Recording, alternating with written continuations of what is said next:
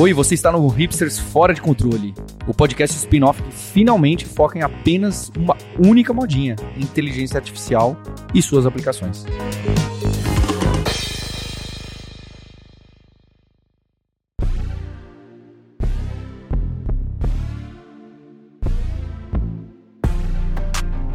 E estamos em mais um episódio do Hipsters Fora de Controle.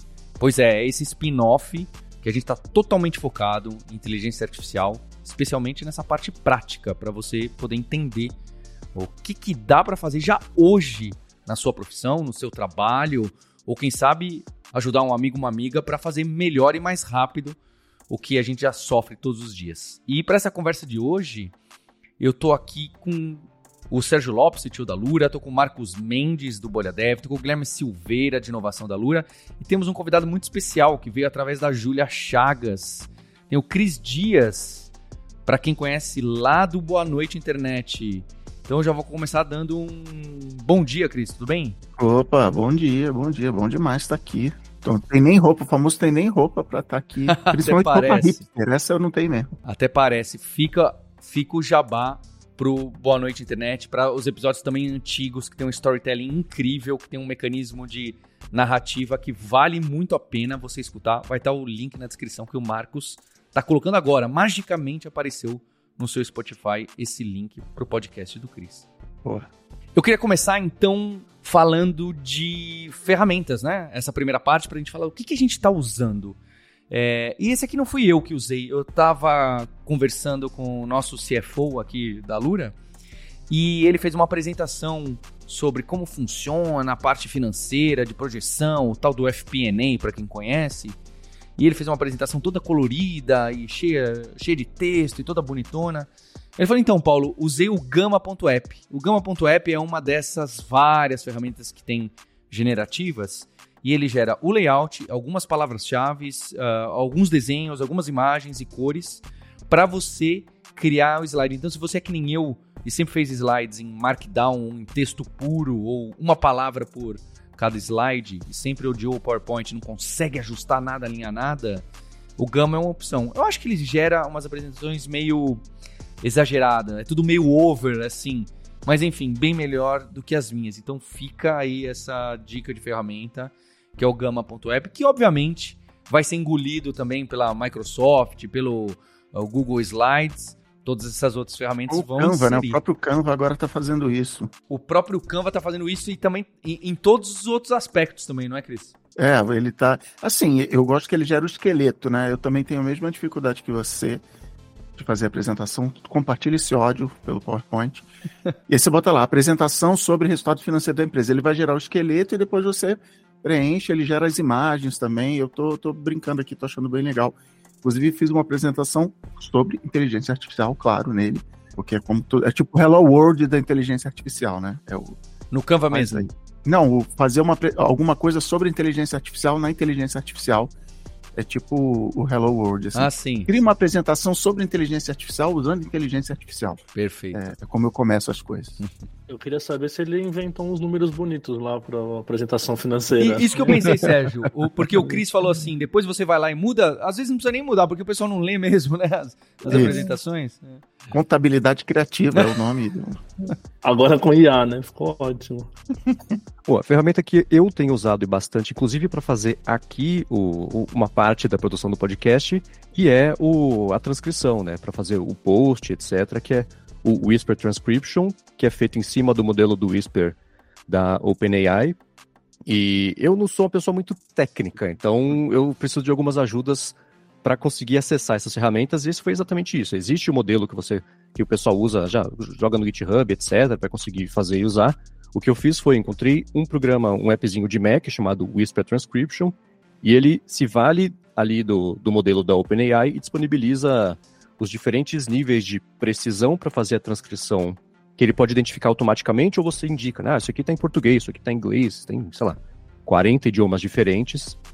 E aí, o primeiro episódio eu fiz a transcrição com o modelo médio e agora para o segundo episódio da semana passada eu fiz a transcrição com o modelo mais preciso, o mais avançado. E foi curioso que o, o, modelo médio levou 3 minutos e o mais avançado levou 15, quer dizer, para uma coisa de, de, de 40, 45 minutos dá para ter uma ideia, né? Estou rodando agora é, com um Mac com o chip M2 e deu para perceber já precisões como, por exemplo, na semana passada o Hipsters, né? O Paulo até comentou que o Hipsters ele escreveu com R ao invés de H, colocou entre aspas.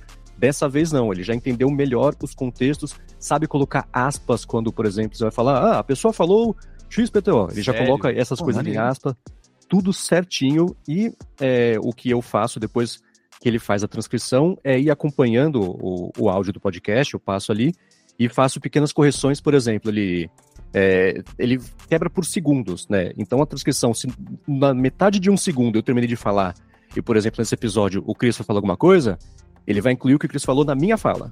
E aí eu vou lá Sim. manualmente e tiro isso. Mas ele uma... bota o timecode, ele diz em que cada segundo cada pessoa está falando. Sim, sim, sim. Você tem uma time, você pode ter o timecode, você tem uma timeline também que você vai arrastando e a ah, transcrição do texto vai acompanhando isso. Inclusive porque ele dá suporte à exportação disso em SRT e etc. para legendagem mesmo de, de vídeos, se você precisar. E uma coisa que eu faço manualmente, mas que eu sei que existem formas de, disso acontecer de forma automática com o próprio a própria API da Whisper, é a identificação já de cada pessoa que está falando. Né? Eu tenho feito isso manualmente, então é, é, um, é um trabalhinho, mas é um trabalho mais ágil do que fazer a transcrição inteira na mão. Mas assim, eu usei. Ele aprende, tipo, se, tipo, a palavra hipsters no terceiro, quarto, quinto episódio, ele já entende que essa palavra ou você precisa ficar retreinando? Não me parece que esse é o caso ainda, né? É o tipo de coisa que a gente sabe que inevitavelmente vai acontecer, mas nesse momento, cada vez que você começa ali uma transcrição, ele começa do zero, do zero. se apoiando só do, do modelo original. Então, Marcos, ele tá colocando com R ainda. Não, não necessariamente. É curioso. Talvez se o fonema anterior facilitar ah. ou dificultar para ele, ele consegue entender que é um hipster da palavra hipster. Ou, mas da última vez ele não escreveu hipsters com R em momento nenhum. Teve momento que ele colocou aspas e momento que ele não colocou aspas, por algum motivo. Mas o nível de acerto, assim, é, chutando aqui, eu diria que é de 90 a 95%. Então, vamos deixar aqui o teste, né? Hipster, hipsters, hipsters. Vamos ver o que que sai. E eu quero ver o que ele vai fazer com as aspas. Porque ele falou das aspas dentro das aspas. Uhum. Eu quero ver o, o Inception de aspas. É, aspas recursivas. Atenção, bot. Tá no ver as aspas. Mas ainda, eu, é, usei poucas vezes, mas ainda me impressiona cada vez que eu uso é, ele entender essas pequenas coisas que a gente está acostumado a imaginar que, que, que o modelo vai tropeçar. Não, ele consegue resolver e ainda tá bem impressionante. Cada vez que eu uso, eu ainda fico só olhando meio babando assim pro computador, falando que legal que isso tudo está acontecendo e tá acessível pra gente poder usar. Guilherme, você que tem a, auxiliado também com a transcrição para o time de didática e, e na, na, Lura é, também é com o Whisper, né? Aí lembrando, né, tem todo esse trend de IA por causa da generativa, mas o Whisper e outras ferramentas, provavelmente essa gama também, já são mais. vieram de antes, não é? Elas ganharam um boost agora também, porque devem estar usando outras ferramentas por trás. Mas são ferramentas que já vêm antes de todo esse boom aí dos, dos modelos de linguagem gigantes, não é? Então, é, mas enfim, acho que é justo Nesse aqui a gente está aproveitando o hype, é isso que eu quero dizer. Bom, vou dar o exemplo da transcrição dentro da Lura do que a gente está trabalhando, e aí eu vou misturar o que o Cris falou com o que o Marcos falou. Misturo os dois e a gente chega no negócio. Quer dizer, tem um trabalho meta que o Cris citou, né, da palestra de IA feito por IA, e tem o trabalho de transcrição, que é de pegar uma coisa humana, transformar em, em, em máquina, né, em texto, no caso. E hum, o que eu estou fazendo, eu tenho esse trabalho da transcrição dentro processo de gravação. Só que eu não quero que as pessoas tenham que instalar nenhum software, né? Tem que ser algum servidorzinho simples que joga o arquivo lá e acabou, né? E então tem o mínimo de interação possível, a gente tem o resultado mais próximo do final possível. Então eu preciso automatizar isso. Então, no meu caso, não é que eu preciso criar uma apresentação, eu preciso criar o código do servidor que utiliza o Whisper API para fazer isso. E aí é claro que eu utilizei ChatGPT e o Google, o Google, Google sempre falo Google Copilot, o GitHub Copilot para gerar o sistema que recebe os vídeos, transcreve os vídeos e executa uma certa batida, porque como o Marco citou, tem algum processo que vai acontecer depois, um processo humano que acontece depois de tratar esse texto. E aí o Marcos deve ter os caminhos dele, que eu imagino que vão ser similares de alguma forma, é, a gente tem, por exemplo, tem que tirar os NES, né? Ah, não sei o que, né? Eu acabei de falar o NE aqui, naturalmente. É, tem que tirar o NE na transcrição, né? Porque a gente não está falando de caption no nosso caso, a gente está falando de uma transcrição com certas características. Então, tirar um pouco da oralidade, mas né, permitindo que mantenha um pouco da oralidade ainda. Então, eu preciso fazer esse processamento, que é um processamento originalmente humano, mas que a gente consegue já começar com um boost agora através do GPT. Ah, Gui, então esse aí eu posso falar o seguinte, ó, pega essa transcrição, pro GPT eu falo, pega essa transcrição, por favor, remova o excesso de informalidade e veja se tem algumas palavras anglófonas que foram transliteradas de forma muito português, que não é o caso. Por exemplo, hipsters com H. E aí a gente dá isso e ele processa o texto e, e cospe já uma transcrição mais próxima do que a gente gostaria. Isso mesmo, então já vira um pipeline, né? Que é o pipeline do primeiro um AI que faz o que é o Whisper, literalmente, né? Eu estou usando especificamente o Whisper remoto mesmo do próprio OpenAI, em vez de local. É, depois, o segundo passo, que é o GPT, que é a mesma API, basicamente, né? Muito pouco. E, e o código que gerou tudo isso foi o próprio, o, o próprio né, de alguma forma, com a ajuda do, do Copilot e do ChatGPT, que são ferramentas da OpenAI. Ah, também. é isso que você queria brincar com o Chris, que é a IA ajudando a IA para fazer a IA. Isso, então, isso mesmo, isso mesmo. IAception. É, é. Mas como é que vocês é, lidam com o tamanho? O tamanho do prompt é uma limitação. Às vezes eu quero pegar um podcast de 45 minutos de duração e falar assim, resume esse episódio para mim. Como é que vocês quebram isso? O resumo, ele ainda é um problema por causa justamente da, ah. do tamanho. Né? Essa se você for pedir, se for pedir para, ah, dá esse tapa, ajusta aqui, né, separa esse pedação de texto, esse bloco gigante que é um parágrafo em frases menores, parágrafos menores, etc.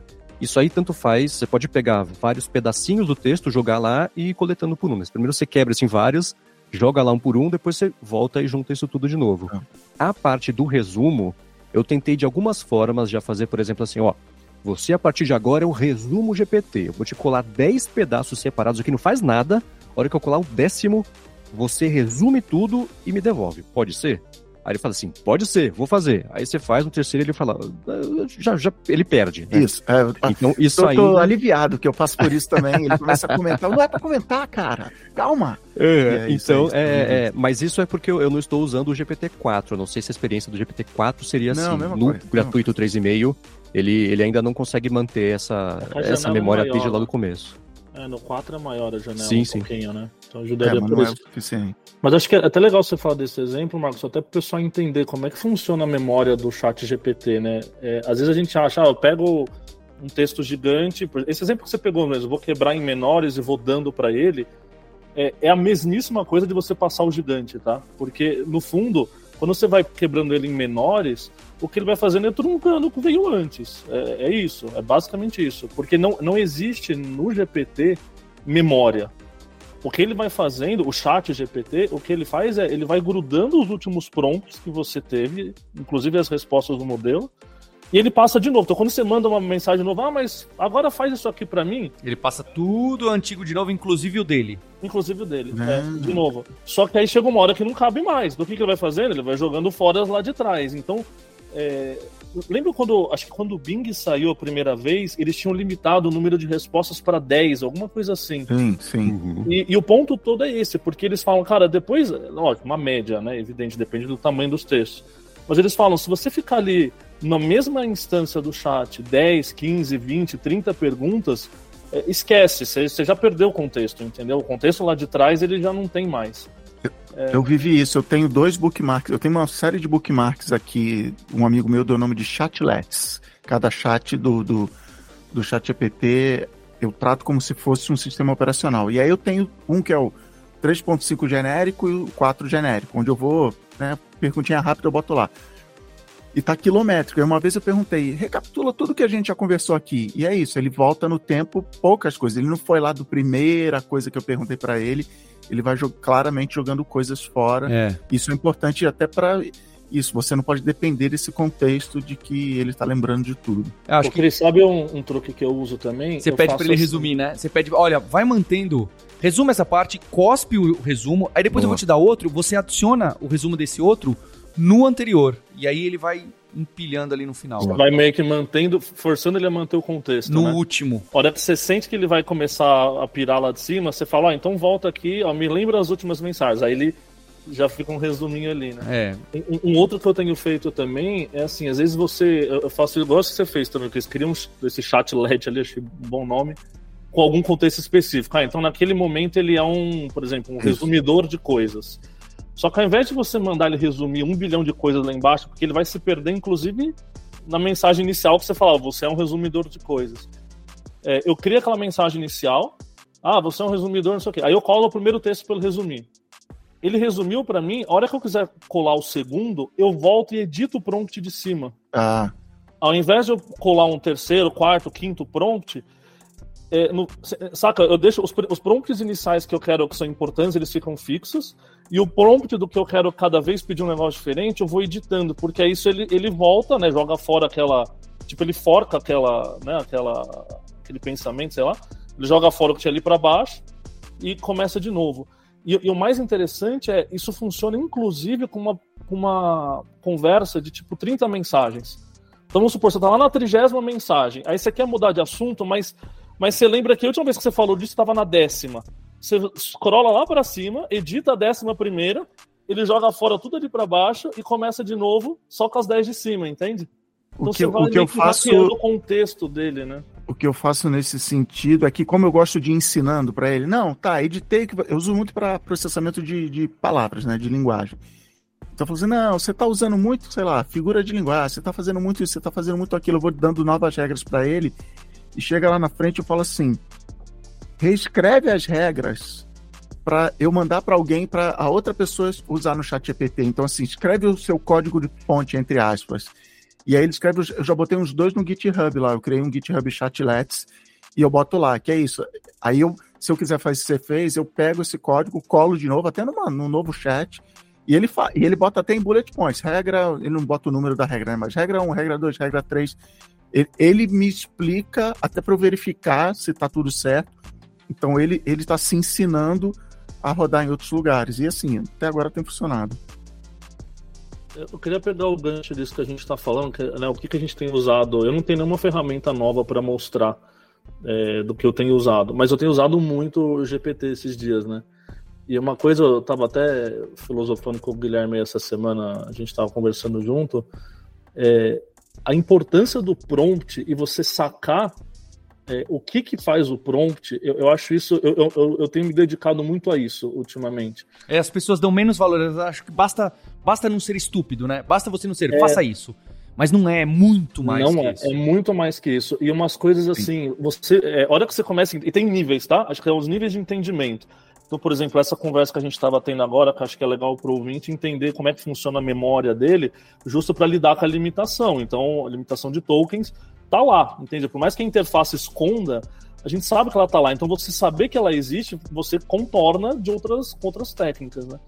É, e um outro ponto que eu estava discutindo com o Guilherme também, que eu acho que é muito interessante, a hora que você começa a entender como funciona o, o, o modelo do LLM, né? Que é aquela coisa de ele tem os parâmetros diferentes de texto, ele vai treinando e aí ele vai é, é, classificando né, os termos, né, bem grossamente, é, quanto que ele está próximo de um parâmetro ou não e tal. Né? Então você pensa naquela rede neural, aqueles vários neurônios, né, bem porcamente, né, sem ser científico aqui, mas é, é, é, é, como se você tivesse pedaços né, dentro da rede neural, você vai tendo a proximidade entre os termos, né? Então, como é que ele gera a palavra? Ah, quão próximo é bom de dia, é, né? Quase isso, né? Ele calcula essa distância, né? Tô exagerando, mas é isso. É, a hora que você começa a sacar isso, você começa a perceber que cada palavra que você insere no seu prompt te aproxima não só do próximo token, mas de um, de um pedaço da, da, da, da rede neural que você quer ou não quer estar. E às vezes você chegar, por exemplo, e falar assim: olha, você, é, nesse caso aí, você, você quer um, um agente que, que resuma coisas para você. E às vezes você achar a palavra certa, resumir, ou é, diminuir o texto, sei lá, ou é, sintetizar. E você fala, cara, mas são sino... São, mas às vezes você vai se aproximando mais do, do, do da. É nítido isso, tá? Eu passei por um caso esses dias que eu estava compartilhando com o Guilherme ontem que eu tava. A gente está tentando fazer um, um, um botzinho para ele indicar cursos da Alura pra gente, né? É, então o aluno fala, ah, eu quero aprender Java. Aí ele vai lá e indica cursos da Alura. É, só que eu tenho um problema. O GPT de 2021 foi treinado na internet aberta. Então ele sabe o que é a Alura. Só que ele sabe o que é a Alura de 2021. Ah. E aí, a hora que eu tento falar para ele, olha, mas a Lura de 2023 é isso daqui. Agora me responde. Ele mistura, porque ele, ele olha a Lura pra cá e pra lá e tal. É um jeito bem, bem simples. A, a mesma coisa que eu tava fazendo antes, falando, olha, eu quero um curso de Java da Lura, é, eu tiro a palavra Lura. Eu, eu substituí a palavra Lura por outra coisa. E aí eu sinto que ele sai daquele espaço da rede neural que ele tinha lá de trás, que, tava, que conhecia a Lura de antes. Ele pensa no, no espaço do que eu passei agora. Mais recente. E me dá mais recente, entende? Isso acontecia com links. Ele, ele mandava links para mim de cursos que não existem mais, porque existiam lá atrás, por exemplo. É, e eu falava para ele: olha, mas o link é esse aqui, ó, lura com br barra não sei o quê. E mesmo assim ele me dava um link errado. Aí, aí eu tirei o Alura com br e passei tipo XPTO com BR, sabe? E aí ele me dá o link direto. Eu falo para ele, me cospe o link de volta. Ele me cospe, porque ele, ele, ele escapa da palavra Alura com BR, entende? Uhum. É, é, um negócio muito simples, mas que eu falo, cara, isso, isso aplica para qualquer coisa. Qualquer palavra que você escreve te coloca mais próximo ou mais distante de um pedaço da rede neural que pode ser mais eficiente ou menos eficiente para aquela ação que você quer fazer, saca? Eu é, entendi é que o Azure, o ChatGPT ligado no Azure da Microsoft, vai ser, vai resolver esse teu problema, entendeu? Você vai treinar ele nas coisas específicas e até confidenciais da sua empresa e ele vai a, aprender acima, em cima disso, mas também não sei, posso estar sendo leviano aqui, mas a visão corporativa do ChatGPT na Microsoft está indo para esse lado. Sim, acho que tem, é, tem bastante é, pessoal treinando aí para dados privados, né? Sei lá. É, é. o, certamente vai ser. Inclusive, nas notícias da semana, eles, eles pré-anunciaram né, o chat GPT for Business, né? Bom, eu, eu tenho um link aqui que é como podcaster. Eu gasto mais tempo do que eu deveria escolhendo a trilha sonora dos meus podcasts. A gente usa banco de banco de música, trilha branca, né? E aí eu piorei ainda mais a minha vida porque eu descobri o, ba o banco de música trilha branca gerado por, ah, por inteligência artificial. Aí as opções são infinitas. Piorou. Exatamente, exatamente. Me dá um abraço aqui. é isso, é o Sound Raw, é o, o som cru.com. Vê se é .com mesmo. Não. É... soundraw.io.io. A trilha e... deste episódio tá usando também exatamente esse serviço. Desde o primeiro Olha. a gente também tá usando para fazer Isso. as trilhas ah, assim. Mas lá. Porque ele funciona exatamente como o site que eu uso para buscar trilha sonora, que você vai dando. Ah, eu quero acústico, é, divertido, muitos BPMs, poucos BPMs, você vai. É, é quase tags, né? Do, do, como se eu estivesse buscando por tags, e ele vai. Só que no, no banco que eu uso, que é o Epidemic, ele tem, sei lá, 10, 30 músicas de, de ser, feitas por seres humanos. O SoundRaw não, é isso que o Marcos falou. É infinito. Eu gasto, eu mandei para minha editora Jéssica, falei assim: só abre isso aqui quando você não tiver mais nada para fazer hoje, que você vai passar o dia inteiro aqui. E assim, como trilha branca, eu, eu ainda prefiro usar o Epidemic por uma série de motivos, inclusive remunerar músicos, né? Porque não, ninguém, ninguém vai ser músico para ganhar dinheiro. Existem jeitos mais fáceis de ganhar dinheiro do que ser músico, então eu vou lá dar uma força pessoal. O, o SoundRaw é 17, tem um plano grátis, mas tem a versão de 17 dólares para você poder ter direito de usar aquela música no seu podcast ou no YouTube. Então tá no preço ali, tá na faixa de preço. E mas eu ele não tem resultados assim maravilhosos, por outro lado, como é uma musiquinha de fundo também, não é para ser a quinta sinfonia de Beethoven, né? Então assim, ele já tá, ele já tem um resultado que eu vou chamar de impressionante, é bem legal o que ele faz. Mas se você não tiver autocontrole que nem eu, é melhor você procurar em outro lugar, porque. e uma coisa legal desse SoundRaw é que ele compõe ali, vou usar compõe, né? Não quero desrespeitar de fato os seres humanos com seus cérebros biológicos que também compõem, mas ele faz a composição ali da música e a cada quatro compassos é, é tudo modularzinho. Então cada quatro compassos é um módulo e você pode escolher entre ser um módulo quietinho, médio agitado ou muito agitado. E aí tendo esse resultado em mãos, você pode ir mexendo uhum. e colocar o, o, clima que você quiser dentro da, da composição é, semi-pronta e vai colocando lá, putz, aqui ficou quietinho por muito tempo, agora eu vou deixar mais pesado, vou alternar entre pesado e mais leve, depois mais pesado, médio, volta, volta para mais... Então, é um jeito de você customizar ainda mais o resultado é, modular que ele faz e tem um método que me pareceu é o método Pro, não sei como é que eles chamam, que você me parece que você pode mexer por instrumento ou por elemento que compõe ali a, a música, mas essa é uma parte que eu ainda não fucei, mas é curioso porque desde o primeiro episódio do Hipsters aqui a gente também está usando justamente para manter esse conceito bacana da capa, da transição. É, você fala assim, eu quero tirar a bateria, aí ele te dá a trilha Exato. de cada instrumento separado, você tira aquele instrumento, aumenta o volume, remixa e tal. É, é bem interessante.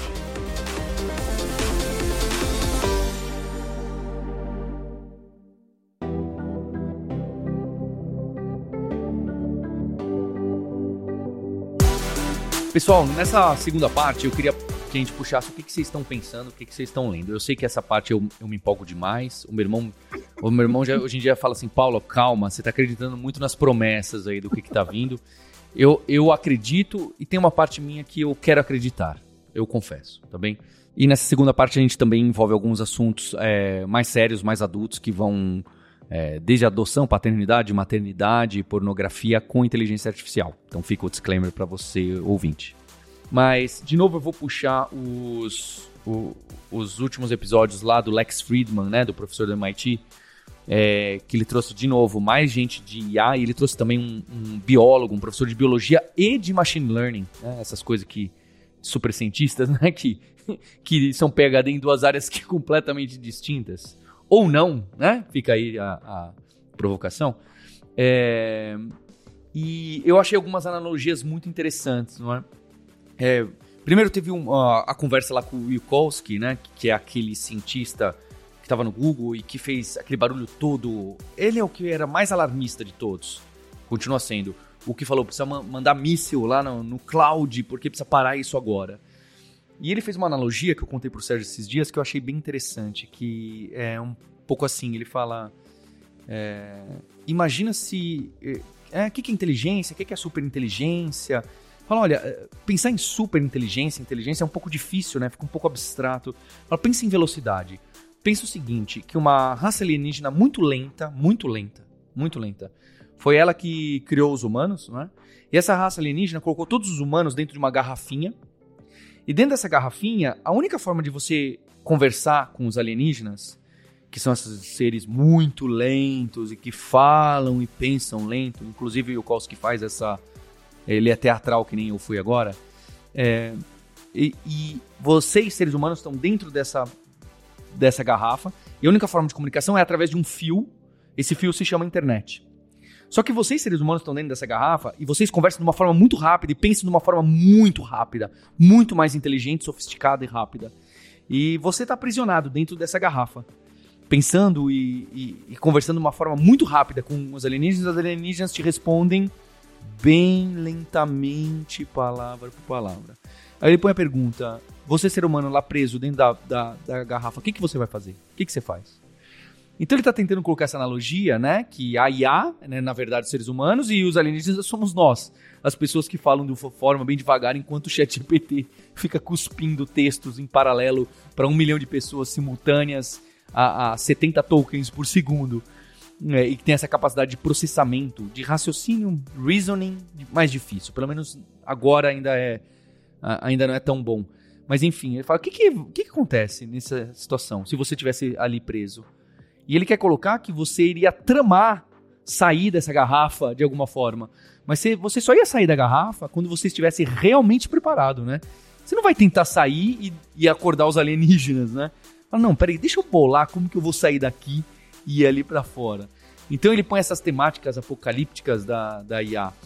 É, e tem também o, esse professor de biologia que o, o Lex entrevistou, é, também do MIT, Tô tentando pegar o nome, eu vou deixar no link. Manolis Kellis. Isso mesmo, isso mesmo.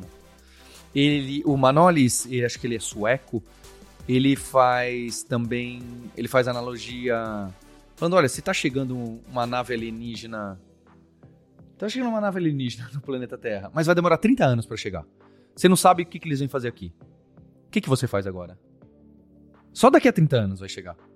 Você faz alguma coisa agora ou você fica esperando? Mas já tem uns sinais de rádio loucos vindo aí e você. É. E ele pergunta assim, pro, ele vira pro Lex e fala: Você já assistiu aquele filme da Netflix Don't Look Up, do Leonardo DiCaprio?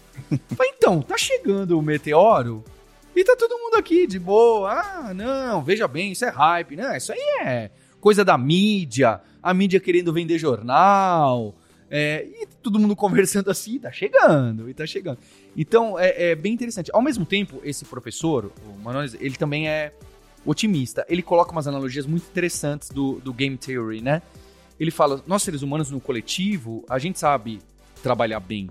Ele cita, ele cita um, um poema, uh, ele cita até um poema, é, enfim, é, eu deixei, eu fui até ler, é, enfim. É, e ele fala, né, corrida nuclear. Chegou uma hora que a, a União Soviética e os Estados Unidos falou, gente, vamos dar uma desescalada, porque aqui a gente tá num, num perde-perde, né? A gente fica construindo arma nuclear, você também. A gente fica gastando dinheiro. Eu tenho duas, você tem duas. Ah, agora eu tenho três. Ah, então agora eu tenho quatro.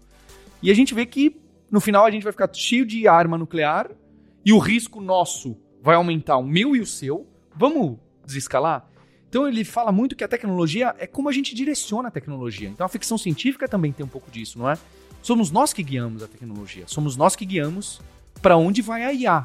Então se a gente tiver essa consciência coletiva, a gente vai saber minimamente trazer para alguns lugares melhores, ou pelo menos a gente vai saber não. A gente tem que saber e realizar esse exercício assim como arma nuclear. Ele dá outro exemplo muito bom, que é clonagem e genética. Então desde o Dolly, então, 20 anos atrás, 30, quase 30 anos atrás, a gente tem essa capacidade de clonar geneticamente. E ele fala: olha, hoje nós temos tudo para clonar seres humanos, inclusive seres humanos vivos, ou, ser, ou antepassados, ou pessoas históricas. A gente pode cloná-las. Por que a gente não faz? Porque os seres humanos olharam, os cientistas falaram assim: é até um tabu, não é? É um tabu. Falaram, não, peraí, aqui tem um risco existencial para a raça humana. A gente, se a gente fizer aqui para a humanidade, vai correr riscos que a gente nem imagina direito se a gente começar a clonar nós mesmos. Acho que é algo que é muito arriscado. Logo, não faremos. E ninguém faz. Né? Então acho que é. é ninguém come, fala, tem muito dinheiro aí. Daria muito dinheiro. Fala, clona aí o seu tataravô. Dava para fazer isso. É possível. Por que ninguém faz? Até o capitalismo se restringe nesse caso. Porque sabe que é um risco existencial para a humanidade. Então é muito interessante esse jogo é, é, colocado dessa forma. Eu fiquei bem impressionado é, de, de ver que realmente. E esse professor ele vai além, né? Ele fala que esses GPTs e tal, a gente vai começar a treinar nosso cérebro e ter cópias virtuais nossas, mesmo os vivos. E eu vou falar, eu tenho vários Cris Dias, eu vou melhorar esses Cris Dias aqui de texto para que eles escrevam melhor ainda do que eu. Eu vou ensiná-los a ser melhor, assim como um professor ensina os doutores PhD a serem melhores do que a gente. Ele fala isso, né?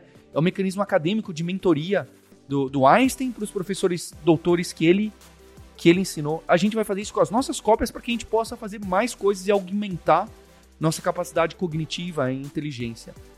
Ok, pirações, mas eu queria colocar todos esses cenários que eu achei é, é, eu achei fantástico, né? Tem os dois lados aí da moeda. Então, eu, eu realmente confesso que estou muito animado com toda essa discussão atual, esse grande momento que a gente vive, que a minha aposta é que não é um hype. Mas enfim, aí eu posso perder mesmo, eu concordo.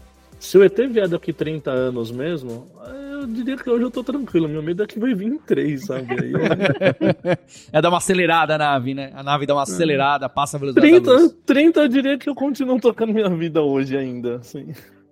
E um ponto interessante que o, o Manolis toca, que o, o Paulo até comentou rapidinho, é assim, o Manolis fala assim, eu adoraria ter esses vários outros Manolis aqui para conversar com os meus alunos e alunas, e aí, se for um, um, alguma coisa que eu precise intervir ou que eu queira mesmo participar do papo, eu já trocaria e eu, de fato, ser humano de ah, carne, é? poderia continuar a conversa. E o Lex Friedman fala assim, cara, você não fica. E ele fala assim, não, com os meus filhos também, adoraria. Meu filho tem uma dúvida, ele me manda, o Manolis Bot responde ali e tá beleza, né? Eles podem até começar a conversar de coisas mais profundas. O Lex fala assim, mas você não se sente mal, não fica com inveja dessa versão sua digital que vai ter uma conversa profunda? Ele fala, eu não, eu acho ótimo, isso tudo que puder fazer esse offload cognitivo. E que bom que as pessoas vão ter essas conversas que tem sentimentos e profundidade também com esses outros eus, porque é uma extensão de mim de qualquer forma. Então eu achei isso curioso. E eu escutei com um processinho rolando no fundo do cérebro ali de um comentário que o Paulo fez na semana passada, que dá pra ver que o Lex, ou talvez no primeiro episódio, que o Lex está tentando achar alguém que fale sobre a IA sentiente e tal. Deu pra ver de novo ele tentar puxar ele tenta forçar, isso aí. Ele tenta forçar. É, sim, sim, sim, sim. Ele não conseguiu nesse episódio. Quem sabe no que vem. Ele quer que alguém fale para ele que, que, a máquina tá viva. Ele, Exato. por favor, professor do MIT, me fale que a máquina tá viva. Ele quer, ele quer. Uhum. Mas ele tem que chamar então o Blake Lemoine lá, que era do Google e foi demitido porque falou que a máquina tava viva. Isso, denunciou. Lá, que denunciou que a máquina denunciou. estava viva. Mas eu tenho a minha pira no, no momento, é, tá bem nessa tua linha que eu falo que inteligência artificial é um problema de humanas, não é mais um problema tecnológico. Até a viagem que o Paulo fez no primeiro episódio de que se congelar agora, congelou, já, galera, chegamos no é máximo, não dá para fazer mais nada.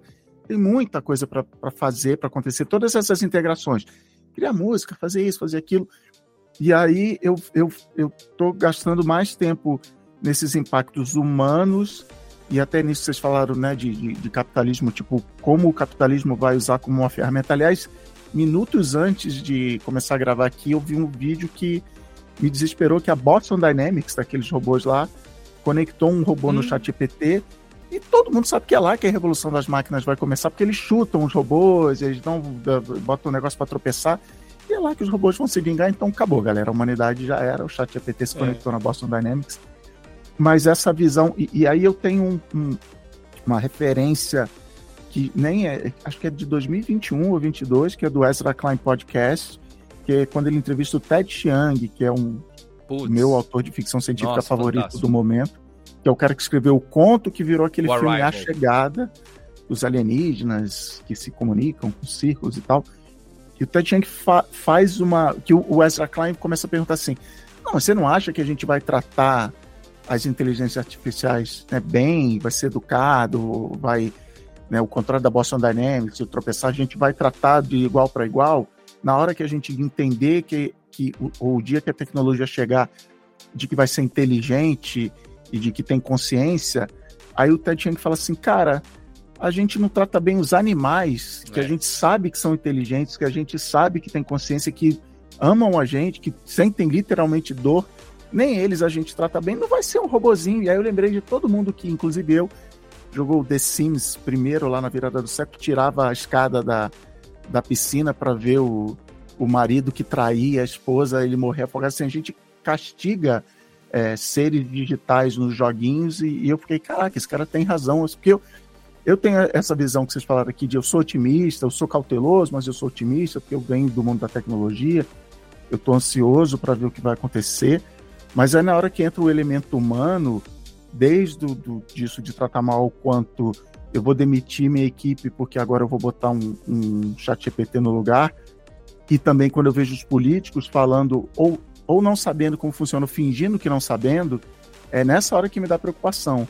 Porque aí tem o que o Paulo acabou de falar de armas nucleares, armas biológicas e tal, que realmente, aí tem um outro Ezra Klein podcast da Kelsey Piper, deixa eu confirmar o nome dela aqui, isso Kelsey Piper, que era da Vox, ela é da Vox, o Ezra que era da Vox, e ela, e ela usa esse exemplo. Não, cara, a gente regulou tudo isso, tá tudo certo. Tem muita gente que usa a expressão projeto Manhattan da inteligência artificial, né? Todo mundo se juntar, uhum.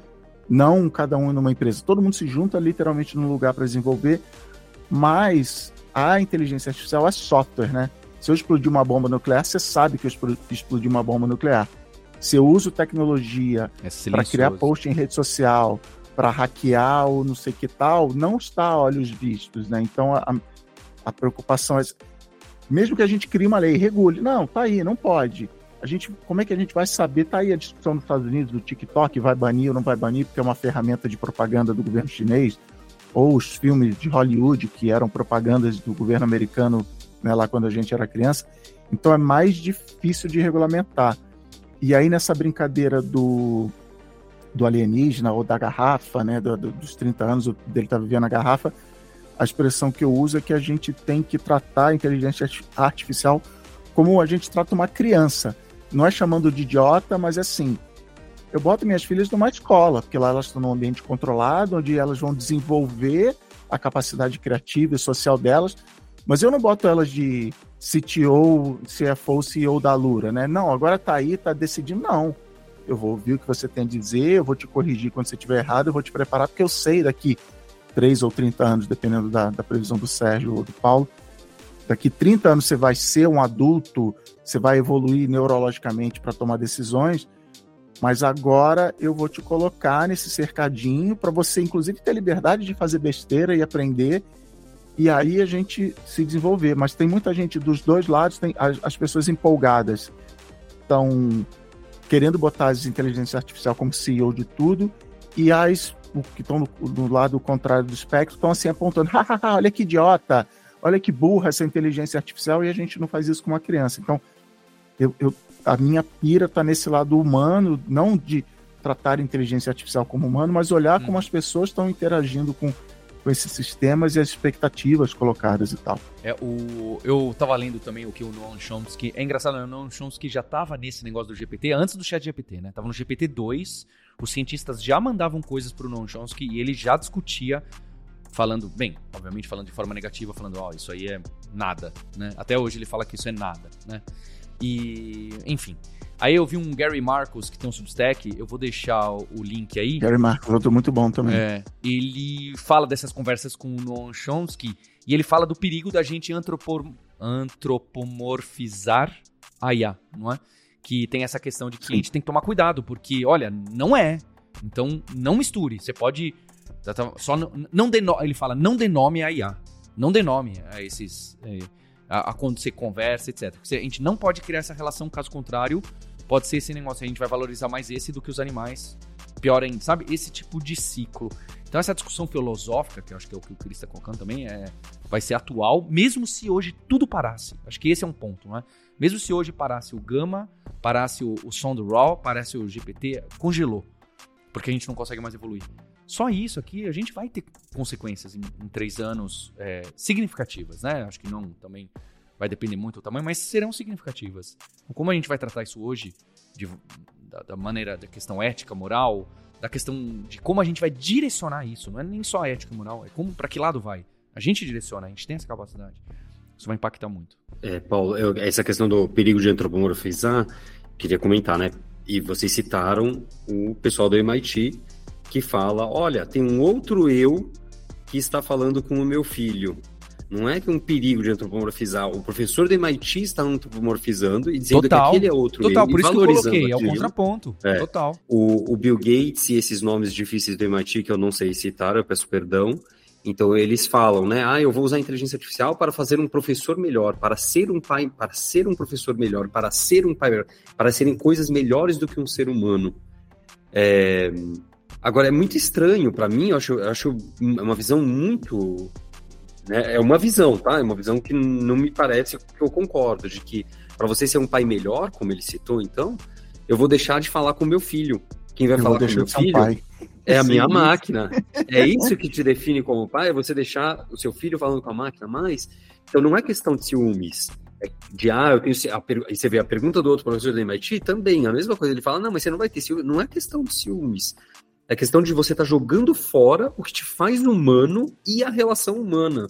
E fazendo teu filho ter a relação humana substituída pela relação com a máquina. Né? Você está tirando teu filho, teu pai, e passando para ele uma máquina.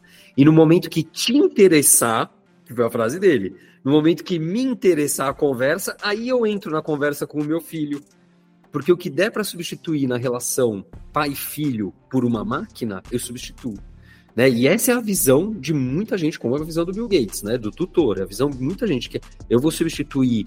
Se, se, a, se a criança não tem acesso a um pai ou uma mãe, né? Como também citaram no caso de órfãos, numa das gravações, né? É, eu vou substituir um pai ou uma mãe por um pai ou uma mãe digital. Quer dizer, mas a criança quer um pai ou uma mãe digital? É isso que a criança quer? Né? Isso é o que o empreendedor que vende pai e mãe digital quer, não tenho dúvida. Agora, isso é o que uma criança quer, isso é, é a nossa visão de infância de que uma criança precisa, de que é bom para uma criança, é isso. Entendeu? É. Gente, é o então... filme Clique do Adam Sandler. Tá tudo explicado lá no filme Clique do Adam Sandler, que ele tem um controle remoto mágico, que ele pula as partes chatas da vida. Tá tudo lá. É, eu acho que é, é uma boa questão, Gui. É, esse professor Manolis, ele coloca isso do. Fala, mas e se fossem órfãos? É melhor ficar sem pai e mãe nenhum ou melhor a gente ter um, um tutor digital? É, e, ele, e ele põe a, o dilema do capitalismo, ele fala, né, o late stage capitalism, né? Ele fala, ó, late stage capitalism, a gente está otimizando tanto, é uma teoria dos jogos que a gente já está indo pro buraco. Ele coloca essa crítica, né? Ele fala, olha, então pode ser que com IA isso também aconteça. Então a gente precisa direcionar. Será que a gente vai para essa, essa direção? Ele parece sim é, suportivo. Parece não, ele é dessa ideia, tá? Enfim, eu também acho super... é até um tabu você falar aqui para pessoas que são órfãs e que o Estado que protege aos 10 anos já sei, vamos dar um tutor digital. é uma discussão que eu, eu, fico envergonhado de citar, porque realmente é, é eu concordo com você, é, é, é, tipo clonar um ser humano. Né? Não, e é uma discussão que a gente tinha 100 anos atrás, que era assim, já que. E as crianças órfãos e pobres, não sei o que, que não tem escola, então vamos botar elas para trabalhar, porque, né? Então pelo menos elas estão fazendo alguma coisa. Cara, não, não é assim, entendeu? É. O, o, né? E é, lembrando, né? A criança tem o direito a uma família. Né? Aí vem lá um empreendedor e diz: olha, tá aqui a tua família digital agora, já que já que o Estado que tem o dever, né, que tem o dever de garantir a família à criança, é, não consegue garantir, aí ele fala, opa, deixa eu levantar minhas mãos, eu não sou mais, não tô mais nessa, porque como você citou, né, Paulo, ah, é melhor um digital do que um nada. Não, melhor é o digital, era um, era um ter, né? O que a gente faz para que as crianças tenham os direitos que elas têm que ter, que elas têm, né? Elas têm acesso a coisas que elas têm direitos e as coisas que a sociedade tem o dever de entregar a essas crianças. Eu acho que é, é, acho que esse, esse, é o ponto, sabe? De que é muito, é muito fácil, e eu caio nessa armadilha, é muito fácil a gente pensar, poxa, eu vou usar a inteligência artificial para substituir coisas que eu, ser humano, faço na relação, né? E aí a gente se perde porque a gente foca na. A gente perde a relação. Né? A gente perde a relação. Uma, uma pesquisadora que eu gosto muito, a Timnit Gebru, que ela era do Google também, e brigou com todo mundo lá dentro por causa de inteligência artificial ela foca muito nesse lado humano que eu estou chamando, que aí isso que vocês estão falando me lembrou total assim. No fim das contas, quem está desenvolvendo toda essa tecnologia de inteligência artificial mora num raio de 40 quilômetros no, no, norte da Califórnia, no lugar que chamamos carinhosamente Vale do Silício. Que é um lugar que as pessoas pensam igual, até quem é estrangeiro vai morar lá, acaba pensando é. daquele jeito. Abduzido. Tem uma visão que eu, não é palavra de ninguém, eu vou chamar de, até de anti-humana para mim, o maior exemplo é se você virar o, o seu iPhone aí, vai ter assim, desenhado na Califórnia pela Apple e construído, fabricado na China. Tipo assim, fabricar, cara, vai lá, alguém fabrica. Eu, eu a parte especial sou eu aqui, o design. E essa galera tem, tem né, uma máxima, uma velha de, de, quem trabalha com codificação, que código é opinião, né? Eu querendo ou não, a minha linha de código, meu código fonte exprime minha opinião. E é isso, esses códigos têm opinião de, desses exemplos que o Guilherme deu, desses exemplos que os entrevistados aí do, do Lex Friedman deram, que é achar que esse não, se uma criança não tem pai, o jeito de resolver isso, como um engenheiro pensaria? Eu vou construir uma máquina que vai resolver isso. E está faltando sociólogos, antropólogos e, e outros ólogos né, nessa história para dizer, não, cara, existe, né, o que o Guilherme acabou de falar. É um direito, está na, na carta da ONU lá, uma, toda criança tem direito a uma família. E não é eu construir, mas essa mente Vale do Silício de que eu resolvo tudo. Esquece inteligência artificial. Você tem é, conteúdo inapropriado em rede social. Twitter, Facebook, todo mundo fala assim: não, nós vamos desenvolver código que vai identificar se tem um texto né, discriminatório ali, e a gente. É sempre uma solução com código, com máquina, com parafuso e essa, esse é um jeito de resolver as coisas, mas tem outros jeitos. É, eu acho que a conclusão é que muitas vezes esses alienígenas que estão chegando, na verdade, muitos deles já desembarcaram por lá. Sim. Eu queria, queria comentar um, um, exemplo que eu, que eu gostei essa semana que eu refleti, que era assim, né? A inteligência artificial hoje, ela pode ser a, utilizada para ajudar, para me ajudar, Guilherme, ao meu filho, aprender a escrever português na nova norma culta, redações na norma culta. Então quer dizer que agora a inteligência artificial, que é super inteligente, que não sei o que, tudo isso que a gente fala, etc e tal, ela pode fazer tantas coisas pela humanidade e ela vai ajudar meu filho a escrever na norma culta uma carta para minha mãe, para a mãe dele, né? Uma carta de amor para a mãe dele. Mas eu quero que ela ensine a escrever na norma culta, sendo que ela já sabe fazer isso, então, quer dizer, já não é mais tão importante, ou eu quero que ela me ensine a reforçar os laços entre ele e a mãe dele que é a coisa que é para mim é mais importante, né? Para mim é mais importante o lado humano disso do que o lado que a máquina já consegue fazer, certo? A máquina consegue escrever, pegar um texto. Se o meu objetivo é transformar um texto em norma culta, porque o outro lado só vai entender em norma culta, manda para o chat GPT que ele transforma em norma culta. Maravilhoso, beleza. Agora, a relação entre meu filho e a mãe dele, a máquina não substitui. Então, o que eu queria não era que a inteligência artificial só ajudasse a escrever norma culta. Eu queria que ela ajudasse o relacionamento entre o filho e a mãe. É, eu acho que é esse, acho que isso entrega um pouco do como eu estou sentindo. Nesse assunto do, do quanto que a, a gente antropomorfica aí, sei lá, e, e, e, a máquina faz o papel do homem, eu a gente estava falando semana passada sobre a máquina do abraço que não existe, né? Porque a gente queria que a pessoa a pessoa ainda quer dar abraço nas outras pessoas, né? Mas eu caí num, num artigo essa semana sobre pornografia e é, e é, como é que ele chama? Intimidade artificial. Mas tinha uma máquina do abraço lá no Southwest Southwest, hein? É, mas ninguém é, usa. É, tele, ninguém tele usa. abraço. É. Mas assim, ele, ele, ele chegava, e aí esse artigo eu achei muito interessante, porque assim, a gente está aqui discutindo talvez um cenário de ah, quando é que meu filho, é, o pai do, da criança órfão é, é um tabu, isso ou não, né? É, o, e aí ele mostra que como qualquer coisa qualquer tecnologia dos últimos 20 anos vai começar com pornografia, entende? Qualquer coisa que foi inventada, o primeiro lugar que foi usado foi em porn, né? E aí ele mostra que assim, cara, e é um artigo muito interessante porque ele vai, ele vai construindo os cenários futuros a partir do ah, eu vou gerar é, pornografia customizada para a pessoa é, de acordo com os gostos dela. E, e esse é o tipo de coisa que é um tabu social a gente fazer abertamente. Óbvio, até hoje é, né? Certo? Mas no privado, é, não é. E ele fala exatamente esse é o caso onde a IA vai dominar e dominar muito rápido. Porque assim, é, e aí eu fazendo analogia com o Coisas íntimas órfão, fechadas que privadas. Porque, é, o órfão é óbvio que você não vai pôr uma máquina para ser pai do órfão amanhã.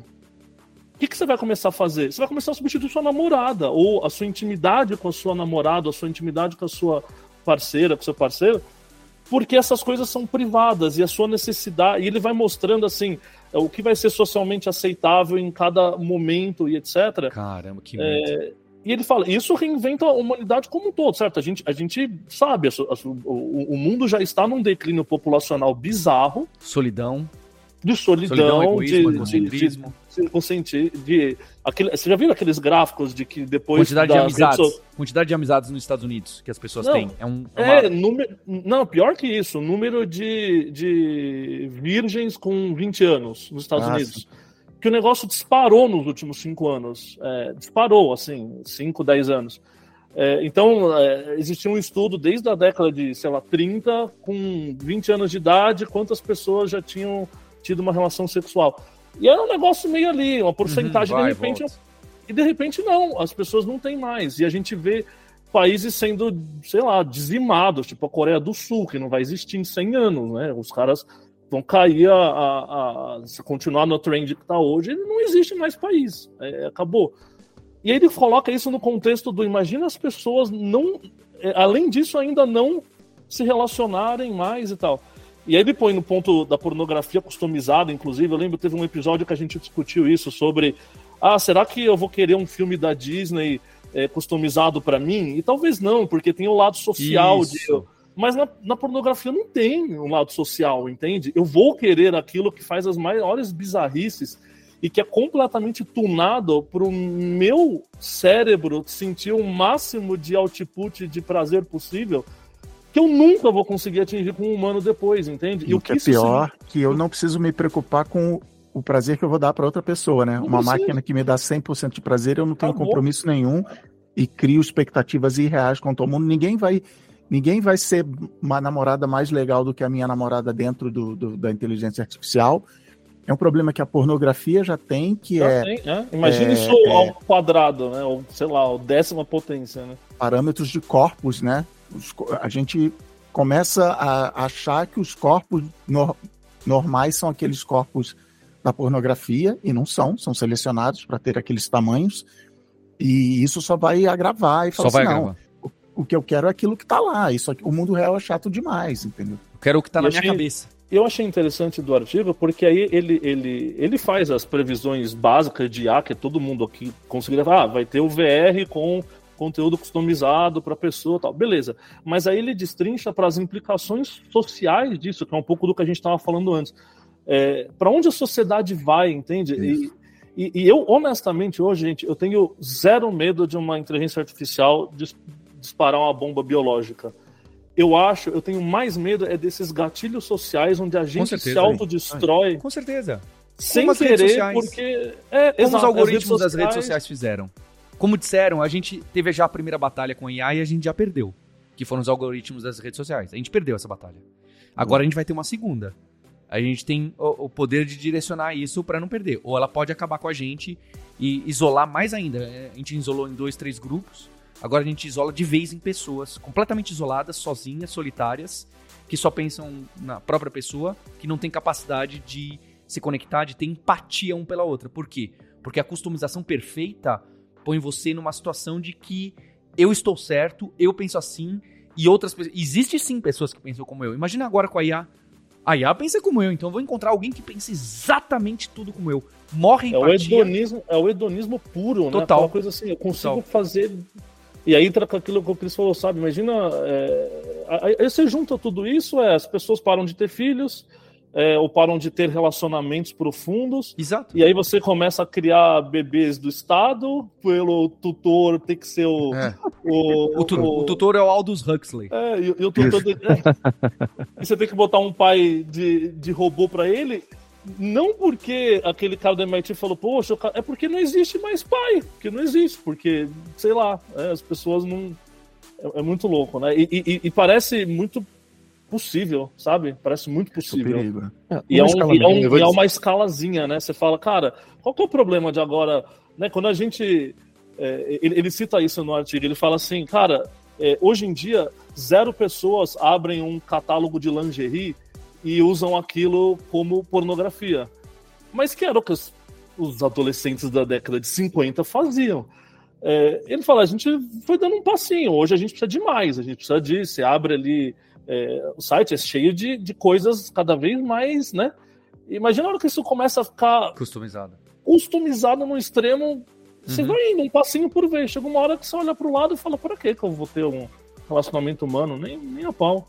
E um ponto que complementa um pouco isso, eu escutei nessa semana no podcast do Peter Kafka, que é o Recode Media, ele entrevistou uma mulher chamada Renate Nyborg, eu devo ter pronunciado errado o sobrenome, mas ainda assim ela tem uma startup, enfim, chamada Amor AI. Então, amor de amor mesmo e AI. E é sobre é, apoio psicológico, criar laços com a IA de um jeito que cara coloca como responsável e etc. Mas um ponto que eu queria trazer é que ela comenta que num estudo que eles fizeram, tentei achar, é, é proprietário deles, não abriram ainda, é, homens são desproporcionalmente mais suscetíveis a se abrirem com sistemas automatizados do que com outras pessoas.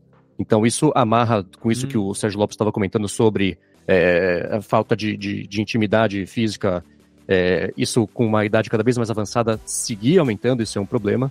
Então ela coloca isso, a empresa dela, ela coloca isso como vai ajudar a reduzir esse gap de uma forma responsável, vai deixar as pessoas mais é, confortáveis com falar com a IA para em seguida é, buscar conexões humanas, mas ainda assim é, é, essa é um, uma startup que acho que cai perfeitamente aqui no caso de que por melhor que seja a sua intenção, é, isso tem que ser feito com responsabilidade e com muita atenção, porque, assim como o Paulo comentou, dos algoritmos terem é, é causado isso tudo que a gente já sabe, né?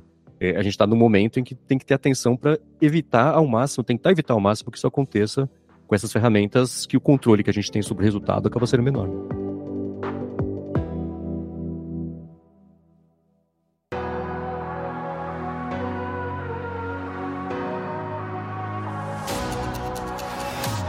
Pessoal, vou fechar o episódio de hoje, que tá todo mundo muito animado. Queria agradecer a presença do Cris Dias, que acho que é um.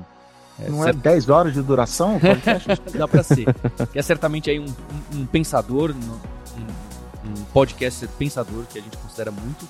E também já colocar aqui, a minha ideia tem uma ideia de fazer esse spin-off aqui do Hipsters mesmo, ser um outro podcast. Quem sabe o Guilherme não topa ser o host ou outra pessoa e a gente pode deixar isso ainda melhor, acertar melhor o formato. Então, obrigado e até a próxima. Hipsters, abraços. Tchau.